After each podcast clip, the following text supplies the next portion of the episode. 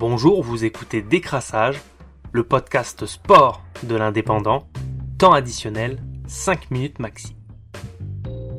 Vendredi soir à 20h45 à Aimé Giral, l'USAP ouvrait sa saison à domicile face à Rouen pour le compte de la troisième journée de Pro D2 les hommes de Patrick Arletas qui restaient sur une défaite à Biarritz 21 à 12 le 3 septembre dernier devaient absolument lancer leur saison à domicile. Pour leur premier match à Aimé Giral depuis presque 7 mois, les Catalans ont dominé Rouen en l'emportant 20 à 14 dans une enceinte sans hors de 5000 spectateurs. Pourtant, le jeu catalan était brouillon face à des Rouennais minimalistes en première période, un tout petit 10 à 9 à la mi-temps, face à une équipe privée de ses deux premiers matchs de Pro D2 et amputée dès la 11e minute de son seul demi de mêlée titulaire.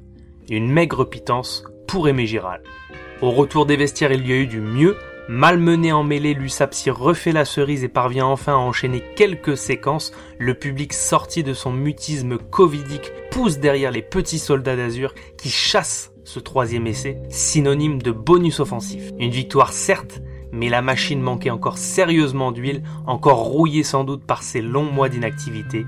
Trois blessés dans les rangs catalans, l'addition est lourde, le pilier droit Siua Alanukonuka souffre de la cheville droite, le centre Afusipa Tomoepo touché lui au genou droit, et enfin le talonneur Charles Gelly, sorti peu après la mi-temps, souffre d'une entorse acromio-claviculaire. Vendredi soir, après 200 jours sans rugby, Aimé Giral était prêt à tout pardonner à son USAP, mais très vite, les Catalans en demanderont un tout petit peu plus, et encore, comme si rien n'avait changé.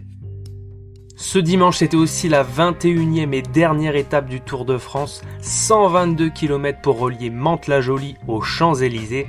Cette année, c'est un Slovène qui est sacré vainqueur du Tour, Tadej Pogacar est devenu dimanche à la veille de son 22e anniversaire le plus jeune lauréat depuis un siècle grâce à sa victoire écrasante sur le contre-la-montre de la veille, cette grande boucle qui s'est terminée cette année sur la victoire au sprint de l'Irlandais Sam Bennett sur les Champs-Élysées.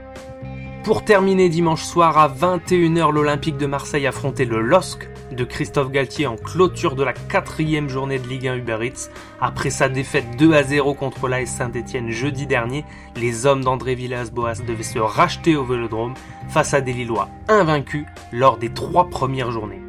Un Marseille en 4-4-3 avec Benedetto en pointe et la première titularisation en championnat du néo-marseillais, le japonais Yuto Nagatomo, des Lillois avec ses deux attaquants Yilmaz et le Canadien Jonathan David, soutenus par Bamba, Benjamin André, Soumaré et le Brésilien Arojo.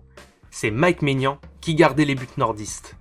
Premier quart d'heure à l'avantage des Lillois, avec notamment un très bon Bourak Yilmaz, mais à la demi-heure de jeu toujours 0 à 0, aucune incursion franche de part et d'autre, et une bataille au milieu de terrain qui laisse place à quelques contre-attaques timides qui donne lieu à un certain agacement des coachs Galtier et André Villas-Boas, les Marseillais qui semblent émoussés physiquement à 10 minutes de la pause suite à leur match de jeudi dernier. Beaucoup de fautes techniques et de ballons perdus et à la 42e, Mandanda est contraint d'effectuer sa première parade du match.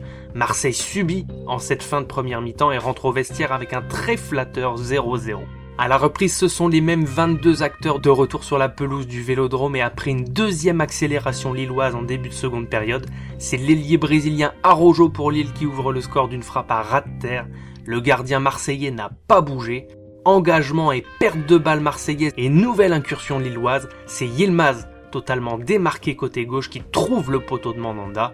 Marseille au bord de la rupture face à des Lillois qui ont débuté la seconde mi-temps comme ils ont terminé la première. 60e minute, Marseille semble légèrement sortir de sa torpeur tout en restant très faible techniquement et Bounassar remplace Nagatomo poste pour poste. C'est dur pour Marseille à la 66e avec une nouvelle parade de Mandanda et un coup franc lillois sorti par la transversale marseillaise. L'OM inoffensif et imprécis ne parvient ni à mettre le pied sur le ballon, ni à accélérer le jeu et casser les lignes lilloises. 69e enfin la vraie première occasion marseillaise avec la frappe enroulée du droit de Valentin Rongier à l'extérieur de la surface qui trouve le poteau de Mike Maignan qui paraissait battu.